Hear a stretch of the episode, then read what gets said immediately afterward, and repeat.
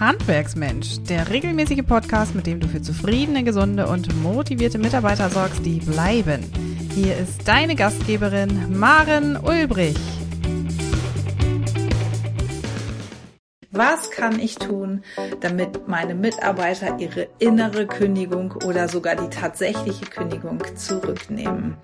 Gerade heute ist es mir wieder begegnet. Soeben war ich im Gespräch mit einem Betriebsinhaber in der Beratung. Da stand plötzlich ein Mitarbeiter live neben uns und hat uns in einen Besprechungsraum gebeten, um dort seine Kündigung auszusprechen. Für einen Mitarbeiter ist es unglaublich schwer, die wahren Gründe für eine Kündigung offenzulegen. Für den Betriebsinhaber oder die direkte Führungskraft ist es noch viel schwerer, dann daraus Verbesserungsmaßnahmen, kontinuierliche Verbesserungsprozesse abzuleiten, um auch künftige Kündigungen einfach vermeiden zu können.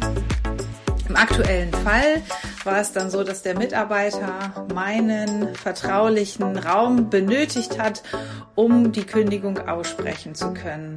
Er hat gesagt, liebe Maren, du hättest schon vor zwei Jahren in unserem Betrieb sein müssen. Es ist aber einfach viel zu spät. Ich kann nicht mehr.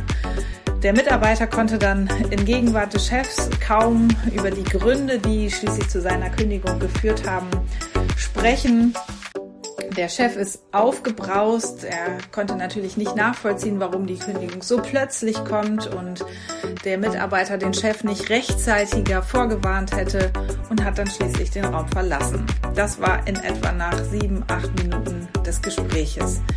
Das dann weiterfolgende Gespräch habe ich mit dem Mitarbeiter geführt, der mir in den nächsten 30 Minuten rundweg, also eine halbe Stunde, das Dreifache der vorherigen Zeit, umfangreich erläutert hat, was schließlich zur Kündigung geführt hat. Darunter waren Gründe, die im Stress zu finden sind, aber natürlich auch Verhaltensweisen von Führungskräften, Nichtberechenbarkeiten der Kollegen, Teamkonflikte, die nicht mediiert werden, die nicht gelöst werden, ständiges Umplanen, Konflikte untereinander und ungelöste Herausforderungen auch rund um den Chef. Das, was er immer wieder betont hat, dieser kündigende Mitarbeiter, war dann eben, das brennt sich alles ein auf meiner Festplatte und ich werde das nicht mehr los. Ich liege nachts wach und immer wieder begegnen mir die Elemente, die auf meiner Festplatte eingebrannt sind. Wie ist das Gespräch ausgegangen?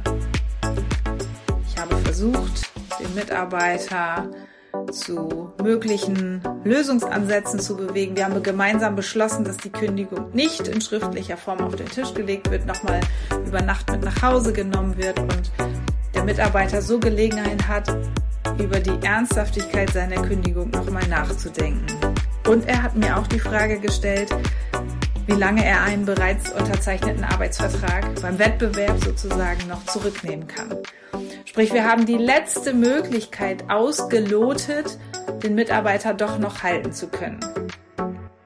Das macht aber nur in einem ganz bestimmten Moment Sinn. Und jetzt solltest du deine Lauscher ganz aufmerksam aufstellen, denn es macht nicht pauschal Sinn, eine Kündigung zurückzulassen, beziehungsweise den Mitarbeiter irgendwie versuchen zu halten. Das macht nicht zwangsläufig Sinn, wenn beide Seiten nicht Dinge verändern, die zu einer tatsächlich gefühlten Verbesserung führen. Und somit hat der Mitarbeiter von mir Aufgaben bekommen zu Punkten, die verbesserungserforderlich sind, damit eine etwaige zurückgenommene Kündigung auch wirklich Sinn macht. Denn nichts ist schlimmer, als wenn der Mitarbeiter die Kündigung zurückzieht, sich doch entscheidet zu bleiben, aber es ändert sich nichts, rein gar nichts. Die Konflikte bleiben, der Stress bleibt, der Umgang des Chefs und der anderen Führungskräfte bleibt, der Umgang der Kollegen, das Nicht-Wir-Gefühl bleibt, dann macht ein Bleiben keinen Sinn. Es macht für den Mitarbeiter keinen Sinn, weil er irgendwann mitunter erkranken würde, andere Kollegen mit ansteckt, mit möglicherweise, möglicherweise demotivierender Laune, es ist der faule Apfel im Korb, der dann fault und den Apfelkorb ansteckt. Und es macht auch für die Führungskräfte keinen Sinn, denn sie müssen ja in täglicher Sorge darum leben, den Mitarbeiter nicht halten zu können und müssen quasi in steter täglicher Sorge sein, dass auch heute wieder eine Kündigung von dem Mitarbeiter kommen kann. Was möchte ich dir damit sagen? Es ist so wichtig, die Nähe zum Mitarbeiter zu halten, die Nähe zum Team zu halten, für ein Wir-Gefühl zu sorgen, für ein Miteinander unter den Kollegen, Konflikte zu lösen, aufzugreifen, in Selbstreflexion zu gehen als Chef, als Chefin und Führungskräfte zu schulen, Mitarbeiter zu motivieren und natürlich auch eines zu tun, Konflikte in den Blick zu nehmen und nicht wegzusehen.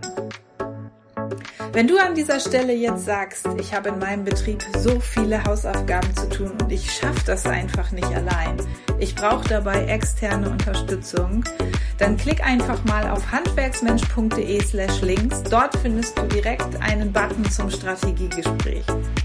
Dann können wir beide in einem 1 zu 1 Gespräch kostenlos und für dich erstmal völlig unverbindlich besprechen, welche Reiseroute für dich möglich ist, damit auch du mit deinem Betrieb aus diesem Dilemma rauskommst. Noch viel mehr Tipps und Strategien für zufriedene, gesunde und motivierte Mitarbeiter erfährst du im Netz auf handwerksmensch.de.